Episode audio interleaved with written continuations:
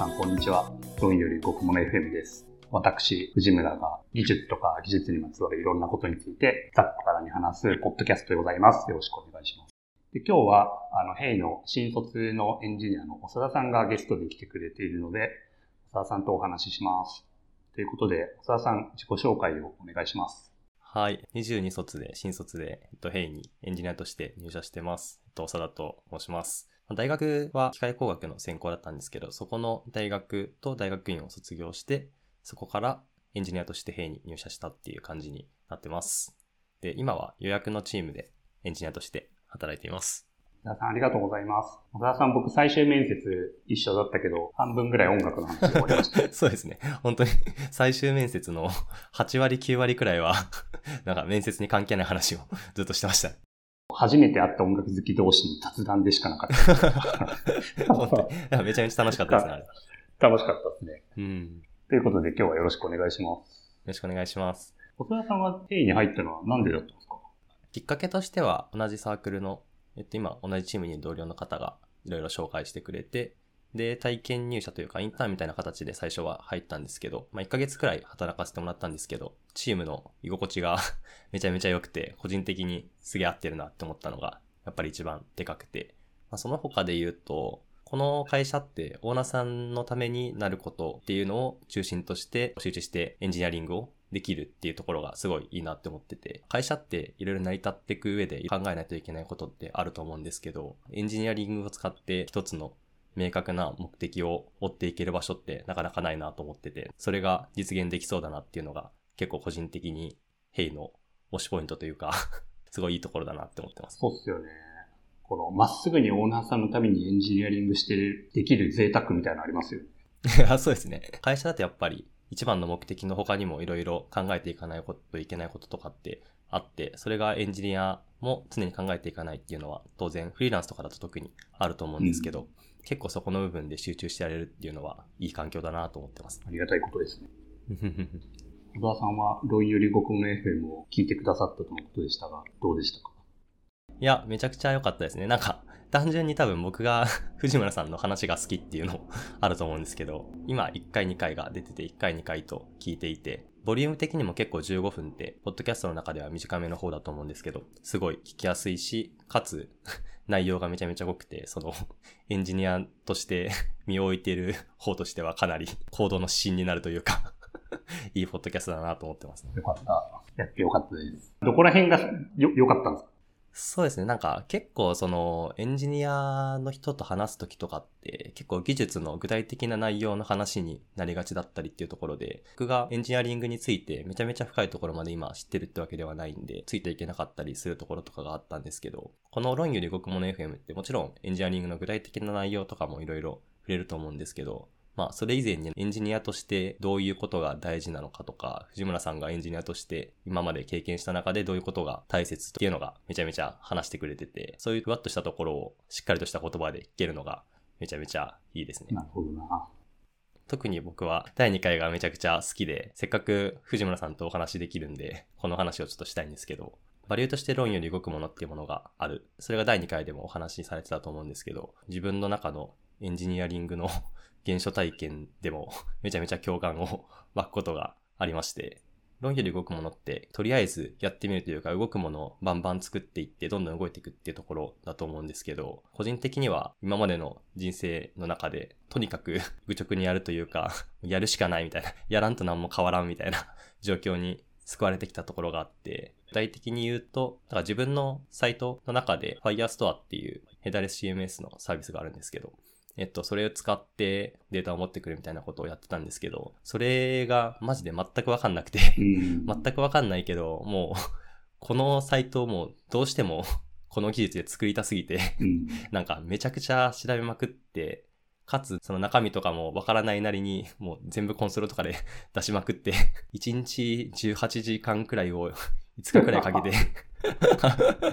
めちゃくちゃ簡単な問題を解決したみたいな経験があるんですけど、そこで諦めなかったからこそ、今現在その動く自分のブログサイトみたいなのがあるっていうのがめちゃめちゃ経験としてはいい経験だったなっていうのを思ってて、なんでやっぱりその動くものが できた時の喜びというか、うん。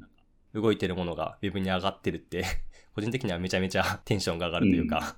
大好きなことで、他にも言うと、ハッカソンみたいなのに出た時も、マップボックスというサービスの API とか使ったんですけど、まあ、ハッカソンとか特に1日とか2日とか期限が決められてて、で、その中でやりきらないといけないんですけど、もう、と、とにかくもう、動くものを作るしかないみたいなうん。状況がもうハッカソンまさにだと思ってて、ウェブの技術触り始めて2ヶ月とか3ヶ月くらいだったんですけど、もうとにかく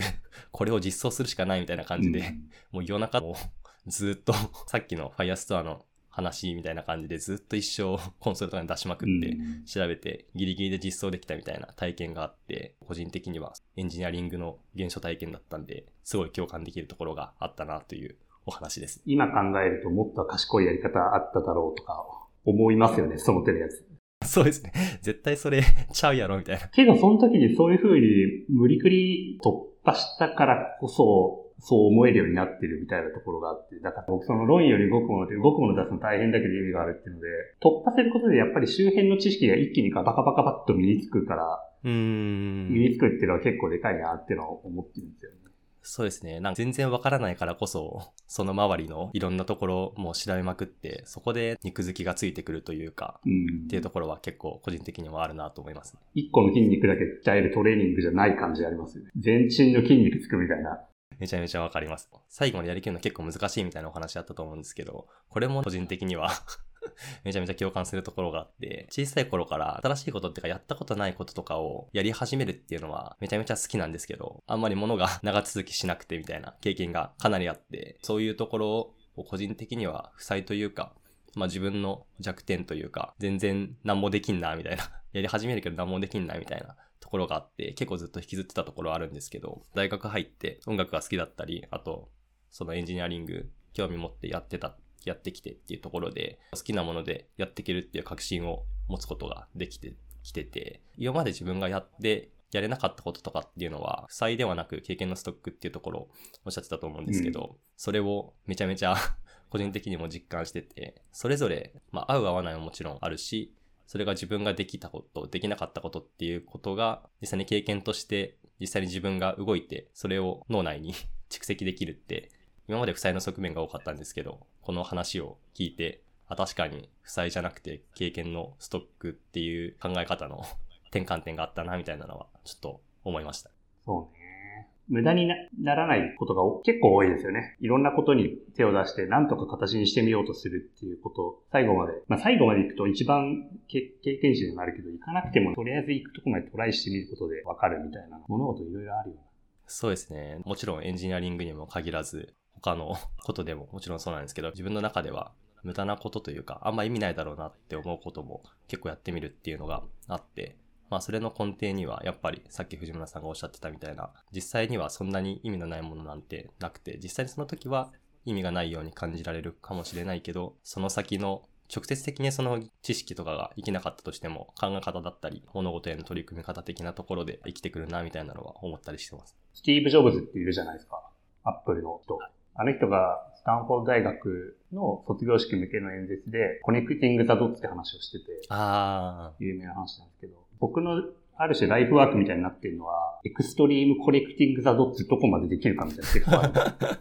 なるほど、なるほど。マジで哲学とか役に立つとは思ってもいなかったが、なんだろうな、一個の例えば専門的哲学のジャンルがあるとして、うんそこを深くし知るって理解することで何が起こるかっていうと、その特定の問題に対する解き方のフレームワークみたいなのが一個抽象化すると身につくんですよ。具体的な問題よりに対する具体的なソリューションじゃないで、その問題への捉え方みたいなのって結構、うん。抽象的に考えると他のところにも適用できるところが多くて、うん。こういうのをやってると、 Extreme Connecting the Dots がはかどるみたいな。なるほど、なるほど。それで言うと、なんとか動くものまで持っていくっていうのって、 Extreme Connecting the Dots やる上では、すげえいい材料になるんだよな。なぜなら、ある程度分かってないと最後までいかないじゃないですか。何作るにしても。周辺知識もいるし、その領域の深い知識もどうせいるんで、うん。まあ、そこまで行くと、なんか抽象化できるぐらいのレベルまでの解像度には頭の中でなってるんで、他のところに適用効くよね、みたいな感覚もあった自分の中では。言われてみればそうですね。なんかそのお話知ってはいたんですけど、今の話と合わせて聞くと確かに めちゃくちゃ繋がるところあるなって思いました。うん、レコーディングとか本当大変ですもんね。そうですね小。田さんレコーディング経験ある？一応あります。何回やってもベストのものできないじゃない。いや、まあ、めちゃくちゃわかります。最後まで、いや、これ直すか直さないかみたいなところ行って、結局、もう時間ないからもうこれで行くしかないよみたいな。あと、自分がいかに演奏が下手なのかがすげえわかるっていう。できれば、見たくない現実を見させられる感はあります。でも、それでも今できる力で形にしないとなんか物事前に進まないっていうか、ん作品にはならないから、自分のダメなところも含めて、含めてというか許してというか、うん受け入れるしかないんですよね。うん受け入れた上でププロダクトの形にしないと何も表現ができないっていうのは仕事にも生きてるなっていうのは僕はよく思います。うん、そうですね。いや、本当に その通りだと思いますね。結局、自分がやったことをアウトプットとして周りに出すことができなければ、その自分の体験としてもかなり自信がつかないというか、ストックにならない気はしますね。あとは表現者としては存在してないのと一緒じゃないですか、なんか。本当にそうです。いや、あれは悩ましいところですよね。僕も自分のバンドのレコーディングとか聞いて毎回とんでもなく恥ずかしい思いま あ、それを乗り越えてきたからこそ、今の作品があるというか、これからの作品もあるみたいなところありますもんね。いや、そうなんですよね。それをやり続けるしかないんだろうな。向き合っていき続けるしかないですね、これは。なんかあとは、それやってると、自分のこと過大評価も過小評価もしなくなるみたいなのもある。結局自分の現状のレベルのものが客観的にプロダクトの形を取るじゃないですか、作品とか。そうすると、それを自分で見ると、ああ、自分今こんぐらいしかマックスなのにわかるんで、変に自己評価高くなりすぎることもないし、うん低すぎることもないし、正確な自己評価できていいな。そうですね、確かに。自分がその作品を作ってる時は主体的な作品のものの見方してるけど、一回それが世の中に出た瞬間に客観的にそれを見れるというか、うん。立場が一気にガラッと変わる感じは確かにありますね。あとは、バリューの中に異臭を問い直すとか、最短経路で価値を生むってところがあると思うんですけど、僕は今まで、今までっていうか多分大学くらいまでこれがなくてめちゃくちゃ失敗してきたなみたいなところがあって、とにかく侮辱にやるっていうところは結構小さい頃からというか、もうマジでやるしかないみたいな感じで やり続けるみたいなことをやってきたとは思うんですけど、まあ、特に大学受験だったりとか、自分に 何が必要なのかとか、これはこれを実現するために本当にやんないといけないことなのかみたいなのを精査せずに とにかく勉強をするみたいな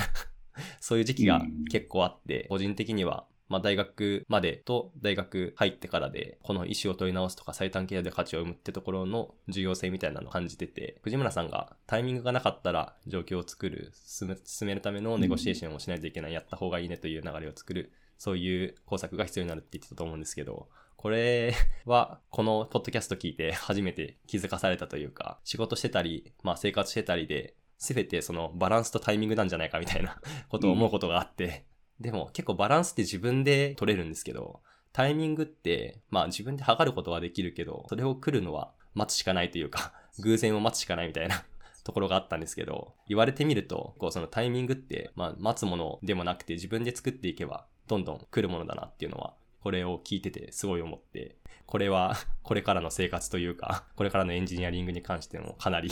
役に立ついいお話だったなと思ってます。タイミングは来るものではなく作るものは、すごい刺さりました、僕にも今。いや、マジでそうだよなって思います、思いましたね。僕そこまで考えてなかったけど、まあ同じこと言ってたかもしれないけど、自分のプライベートとか 仕事とかでも反省するところは多いなっていうのは今気づかされました、ね。そうですね。2回目聞いてかなり一番良かったポイントでありますね。今日の僕のキーテイクアウェイはタイミングは来るものではなく作るもの。マジでそうっすね。作れますもんね。いや、そうなんですよね。実際、自分も周りに救われてきたみたいなのは、結構ずっと思うところがあったんですけど、言われてみれば結構それって完全なる偶然が重なったわけじゃなくて、結構自分のアクションとか、自分がどういうことをしてきたっていうのが直結してるなとは思ってて、そういうところで振り返ってみると、無意識的にも多少はやってたのかなみたいなのもあるんで、これからはなんかそういうところを意識できるようになるともっと面白いタイミングが舞い込んでくるんじゃないかなとは思ってます。論より僕もの話に戻ると、それをやって、なんか作品とかプロダクトとかアウトプットをし続けてると、タイミングが作りやすくなるみたいなもうのーん、そうですね。まさに。やっぱり分かるみたいな感じで、なるほど分かるみたいな感じで、何も発言がしできないポッドキャストみたいになりつつある。僕の感想を 言う回でもあるんで。いやー、新たな発見というか、そうだよなっていうのが、今日はいい回でした。そうですね。こちらこそありがとうございます。ということで、論より動くものについて、ちょっと新たな、まあ論より動くものだけじゃなくて、主要問い直すとか、最短経由で価値を生むみたいなところでも、新たな、僕の中でも広がりがある回だったなと思いました。ありがとうございました、細田さん。ありがとうございました。ということで、最後にちょっとご案内なんですけども、そんな感じで僕らヘイバーのオーナーさんのために日々プロダクトを一生懸命作ってるんですけども、新卒のエンジニアの方も積極採用しています。これからいろいろなイベントとかがあったりするので、このポッドキャスト書き起こしもありますので、そこにリンクとか詳細とか載せておりますので、あの、ぜひともチェックしてみてください。ということで、今日は終わろうと思います。改めて細田さん、ありがとうございました。ありがとうございました。ということで、論より5分の FM こんなところで終わろうと思います。ありがとうございました。